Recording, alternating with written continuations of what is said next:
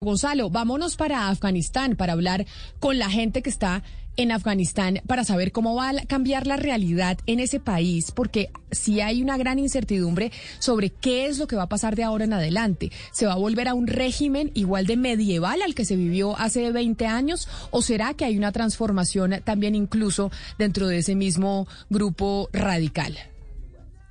8 y 20 mm, minutos de la noche en Kabul, Camila. Y a esta hora es un verdadero placer poder conversar con Farzana Kochai. Ella es miembro del Parlamento afgano, activista política, activista social, tal vez una de las mujeres más importantes dentro del diarismo, del cotidianismo de la política en ese país, en Afganistán. Señora Kochai, gracias por acompañarnos a esta hora en Blue Radio. Uh, welcome. Mariana, yo quisiera preguntarle a, a, nuestra invitada lo siguiente. En este momento, ¿cuál es su situación? ¿Teme por su vida?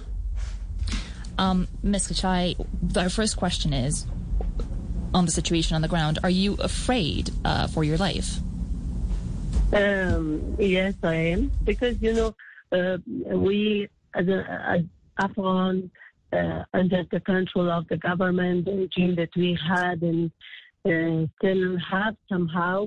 Uh, we were in, in active war and a battle with the Taliban for 20 years, and we have been through so much in these years. So you can understand, maybe, uh, yes, I'm sure that you you'll understand that why it is a difficult time for us and why we are afraid here because we were in, after 20 years, 21 year war. Uh, now we came to the point that Taliban took control over all the country and the things that we we grew up with that, like the human rights, women rights, active participation, um, freedom of speech, freedom of you know, like uh, whether to go, travel, to um, occupation, that we choose is like everything. We we grew up with this. We are a, uh, like um, a generation grew up with these things. Who Taliban in the past were against all of them, all of them, all. So for now, like not clear for us and for Afghan people, not just for men and women, for both of them, for all of Afghans. It's not clear that what a what kind of future is waiting for us. Gonzalo, ella dice que sí, que sí tiene miedo porque el futuro es muy incierto. Recuerde usted que ella ya tuvo la experiencia de vivir bajo el control de un gobierno de los talibán. Y esa no fue una buena experiencia. Eh, pues ahí se vieron eh, violaciones de derechos humanos. Eh, habla, por ejemplo, que no había libertad de expresión, eh, no podían eh, viajar libremente, por ejemplo. Y después vino la ocupación. En conclusión, llevan más de veintipico de años en guerra y esto pues eh, genera una, hay una generación entera en Afganistán que nunca ha visto la paz, pero pues ahora se suma este hecho de que no se sabe cómo van a gobernar los talibán. Es muy importante, como lo decía Gonzalo, el testimonio de Farzana Kochai, porque ella es miembro del, del Parlamento afgano y por eso, Mariana, yo creo que le pregunte sobre algo que llama la atención y es que esta ofensiva de los talibán en la que pues se han tomado casi todo el país, la han hecho sin disparar un solo tiro y eso viene dado por la posición del ejército afgano de rendirse y no hacerles frente. ¿Qué fue lo que pasó? Porque el ejército que preparó Estados Unidos, que le pagaban sueldos los norteamericanos que tenían armas norteamericanas, pues no logró defenderse. Um, can you tell us what happened uh, to the Afghan army? Because what we've seen is that the Taliban offensive was not only very quick, but was done without shooting many bullets. Uh, so we'd like to know, you know, what happened to the Afghan army? They were trained by the Americans. They were given wonderful weapons. They were uh, much more numerous than the Taliban itself. Why did they give up so easily? I don't know. I was so proud of them. Like I was feeling, and I'm, I'm still not aware what what the cause, what the problem was. Maybe someone told them to don't fight, and but I'm happy that this thing ends without a war. But like we saw in the Helmand, in some provinces like Helmand, you may follow the news that the, the city uh, turned to a born city like there like never anyone just lived there. So it looks like this, uh, a completely um, like uh, built and uh, constructed city, this uh, converted to a destroyed city. So we don't want that as Afghan. We don't want that.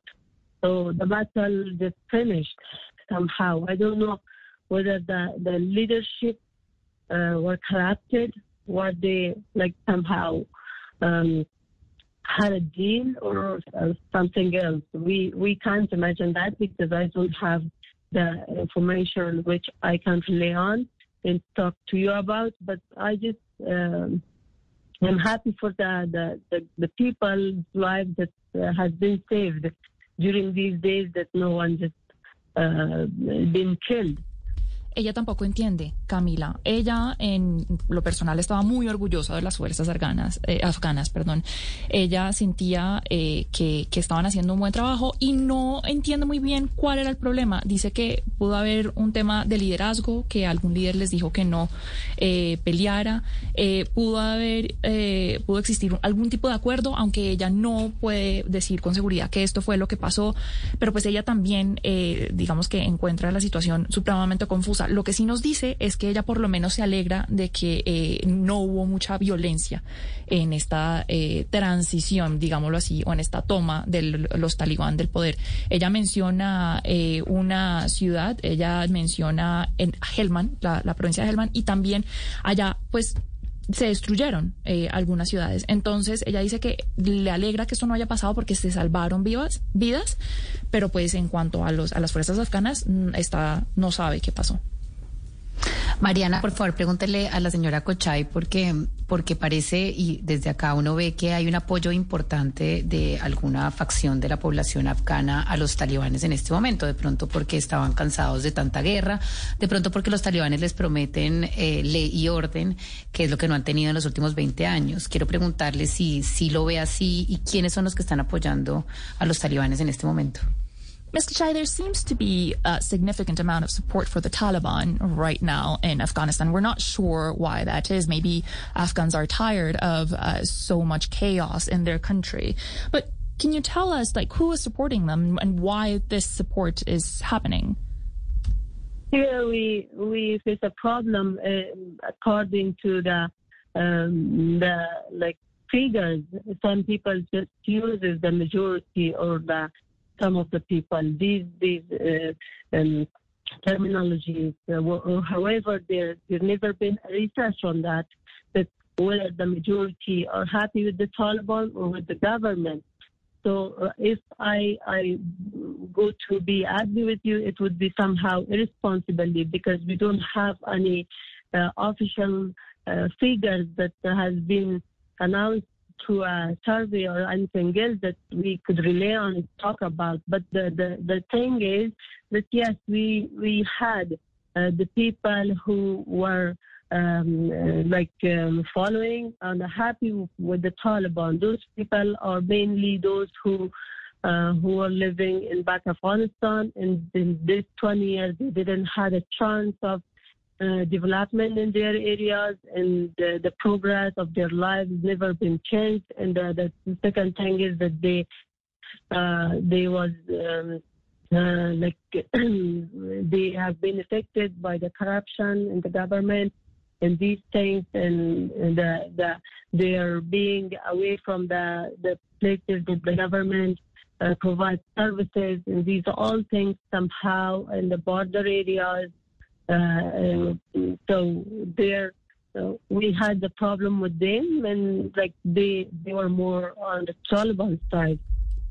Valeria, eh, ella no le puede hablar, usted no le puede decir exactamente cuánta gente apoya al talibán. Eh, digamos que no hay encuestas en este momento que nos den cifras oficiales que nos permitan hablar de ese sentido. Sin embargo, sí es cierto que hay un apoyo eh, a esta organización islamista, especialmente en las áreas rurales de, Pakistán, de, de Afganistán y, por ejemplo, en la frontera eh, con Pakistán y otras fronteras. Estas son áreas, eh, como decía, rurales, eh, que no vieron mucho desarrollo o no vieron desarrollo del todo en los últimos 20 años. la gente que vive ahí se vio muy afectada por la corrupción del gobierno afgano. Nunca vio, por ejemplo, que el gobierno llevara servicios básicos a esta región. Y, y bueno, pues estaban muy frustrados con su situación porque no vieron su vida de alguna otra manera mejorar bajo la ocupación. Entonces, pues para ellos eh, era más conveniente que regresara el talibán al poder. Señora Cochay, del discurso de Joe Biden ayer, tal vez una de las líneas más eh, interesantes o, o, de las líneas más subrayadas por la prensa es que si el pueblo afgano no estaba dispuesto a pelear por, pues, por él mismo, Estados Unidos no lo iba a hacer por el pueblo afgano. ¿Cuál opinión, qué opinión le merece esa afirmación y, y usted qué opina del presidente Joe Biden? Um, Ms. Kachai, we'd like to know your opinion about President Joe Biden and what he said last night, because we find it interesting that he, this, that he said. He said, um, Americans or American troops shouldn't and wouldn't and can't fight a war that Afghans themselves aren't willing to fight. Can you tell us what you think about that? You know, uh, not being as an Afghan, as a human being, and you just as a Colombian, and everyone in the world just just witness that how Afghan people fight fighted this war for themselves. You know, I, I'm sure that those who are following things in Afghanistan, they know how many lives the, the Afghan people just just lost for this fight. How many soldiers we lost. It, it's not true that Afghan can't fight for themselves. Here, um, I, I hope that uh, research, not our research, but some research could be conducted that where was the failure, failure of Afghan war against the Taliban. That's not true that Afghan didn't fight this fight for themselves. We we have been fighting with the Taliban as as a as, a, as not just for Afghanistan but the the world. We the the abuse was not here for Afghanistan. They are saying that clearly. Why the people can't understand that, that they are saying their world. Sí, Ana Cristina, ella no comparte eso que dijo el presidente Biden anoche. Ella dice que cualquier persona que ha estado atentamente eh, siguiendo lo que ha pasado en Afganistán en los últimos 20 años, puede eh, ver que los afganos sí han peleado por su país. Han muerto miles de afganos y muchos han peleado contra el talibán eh, con mucho eh, coraje. Entonces, ella no cree que es, eso sea verdad, que los afganos eh, no puedan pelear esta guerra por ellos mismos o que no estén dispuestos a hacerlo. Y ella dice que ojalá se llevara a cabo alguna, algún tipo de estudio muy profundo que en verdad pudiera eh, localizar cuál es la causa de la falla del ejército afgano en su pelea contra eh, el, los talibán. Mire, es muy importante recordar, si usted se acaba de conectar con nosotros, que estamos hablando y conectados a esta hora con Kabul, con Farsana Kochai, que es miembro del Parlamento afgano, una de las mujeres políticas de Afganistán. Mujeres que hoy pues son el centro de atención del mundo entero porque son las que van a llevar la peor parte después de que los talibán tomaran el control de Afganistán. Y quisiera, eh, señora Kochai, precisamente preguntarle, eh, Mariana, que usted le pregunte sobre eso, sobre los derechos de las mujeres y las niñas. ¿Cuál es el cambio más drástico que la vida de las mujeres tendrán a partir de este momento que los talibán tomaron poder? Ms. Kachai, we'd like to talk about women's rights, and we'd like to know, in your opinion, what is the most drastic change that you anticipate will happen uh, in terms of women's rights, in terms of girls' rights, uh, now that the Taliban is uh, in charge? Uh, right now, it's not clear because the Taliban didn't uh, take the control uh, like at all. So mm, it's not clear that they didn't talk about. They they they are releasing some announcement about the women's rights and the, the women that they could, can um, be in the society and work and uh, attend the schools and universities. But, uh, but let's hope that it would be true after some days, maybe when the situation gets normal and and let's see what will happen, what will be their uh, last word toward the Afghan women. They are just now saying that we we don't have any problem with the women. Women can work and can can do their job. Sí, Camila, en este momento no es claro cuál es la posición de los talibán frente a los derechos de las mujeres, frente a, por ejemplo, si ellas pueden eh, seguir trabajando. Ellos no han hecho ningún anuncio oficial, no han dicho cuál es su visión de lo que deben, del rol que deben jugar las mujeres en una sociedad, eh, o si pueden ir a la universidad, o si pueden trabajar. Entonces ella dice, pues que habrá que esperar a que las cosas se normalicen o se calmen un poco y vamos a ver cuál es la última palabra en este momento ella lo que ha oído es a miembros de los talibán diciendo que no tienen problema con las mujeres, por ejemplo, trabajando. Y atendiendo eso, Mariana, pregúntele a la señora Cochay porque sí preocupa, pues, cuál va a ser el futuro de, la libertad de expresión, ¿no?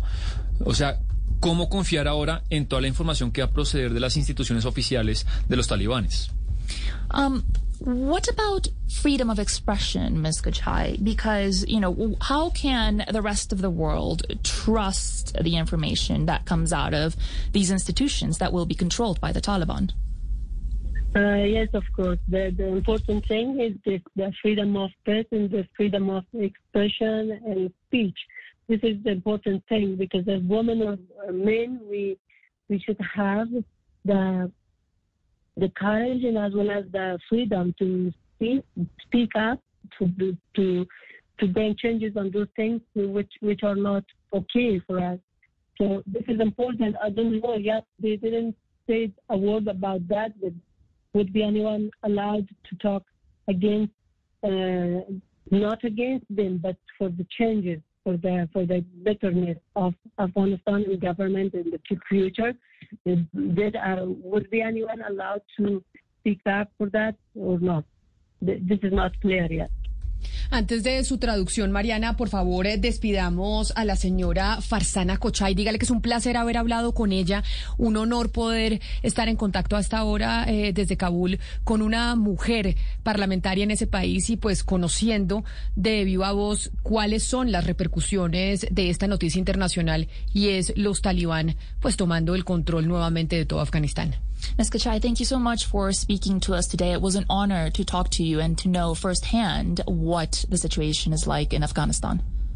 Thank you so much. Thank you for all of those who contributed to to the to build Afghanistan somehow, like by paying their taxes, by by being a voice for us. Thank you to, to you and all the journalists and the media and all those who who supported Afghanistan uh, 10 years and are supporting now too. That one woman, the journalist, the freedom of speech, the future of Afghanistan. I'm really thankful to them. Thank you. ¿Qué nos dijo Mariana a, la pregunta de Sebastián y al final eh, de despedida? Bueno, ella dice que el tema de la libertad de expresión y la libertad de prensa es muy importante, pero que de nuevo en este tema tampoco se sabe qué va a pasar porque los talibán no, ha no han sido claros eh, eh, cuál es su posición frente a este tema. Pero es precisamente ese probablemente el tema más importante de ahora en adelante, porque es la única manera en que ellos pueden exigir que las cosas cambien, eh, exigir que las cosas sean mejores. Y no, y si el talibán pues no permite que ellos hablen, que por ejemplo las mujeres hablen, entonces pues no pueden haber eh, cambios para el futuro, para un mejor futuro eh, que le espera Afganistán, tiene que haber libertad de expresión. Y al final Camila, ella nos agradeció mucho por haberla invitado, ella está muy agradecida con los periodistas alrededor del mundo que están muy atentos de la situación en Afganistán, no solamente ahora, sino durante los últimos 20 años. Y, y bueno, y agradeciendo mucho el apoyo y también el apoyo que les hemos dado a, las mujeres de ese país.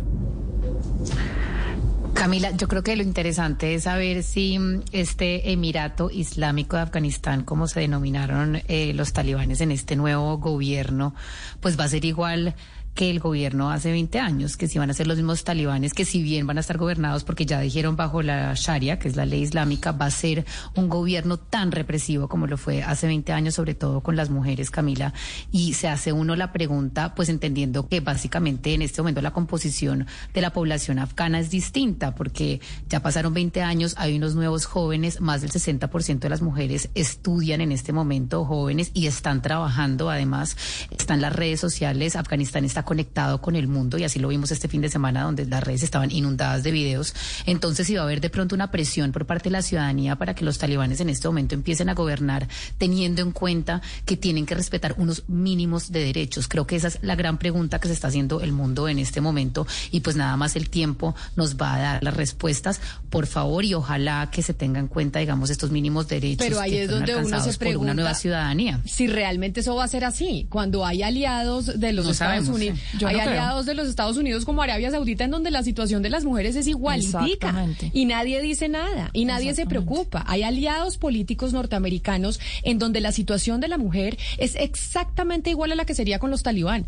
y no hay nadie diciendo absolutamente nada. Ahora- ¿por qué ahora sí lo van a hacer en Afganistán y en Arabia Saudita no? ¿Porque son aliados de los gringos? Pues Porque, yo- porque yo en Arabia que- Saudita nunca existió esta, esta, esta masa de jóvenes y de nueva ciudadanía. La Ojo, Arabia sí Saudita siempre ha estado gobernada, no, Arabia Saudita siempre ha estado gobernada. Pero los saudis bajo, siempre- digamos, pero este, los saudis eh, antes pero esto- bajo 80 los saudis que han sido represivos. No, pero es que estamos hablando de que en estos 20 años Sí, pero- eh, existe algo que son las redes sociales y la información y la Bueno, globalización. los- y los afganos en este momento están conectados y las mujeres están estudiando. Bueno, los saudis Entonces, antes de los creo que 80 sí va a haber tuvieron una acceso a distinta. muchas, muchas cosas que ahora no tienen acceso.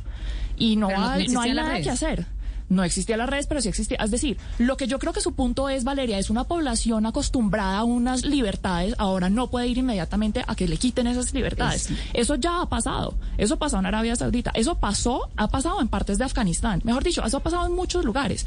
Entonces, yo lo que sí creo es que Camila tiene un punto. Si la comunidad Yo no quiero- internacional aquí sí. no se pone ah, con una presión y con un esfuerzo. Pero ¿cuál para que presión? esta Ya después gente- de esto, ¿cuál presión van a hacer? Exactamente, Es pues decir, entonces No, ya está el tema de la ¿quiénes ayuda internacional que tanta Mariana? platica usted ¿Quiénes le quedaron manda a en el terreno? Afganistán.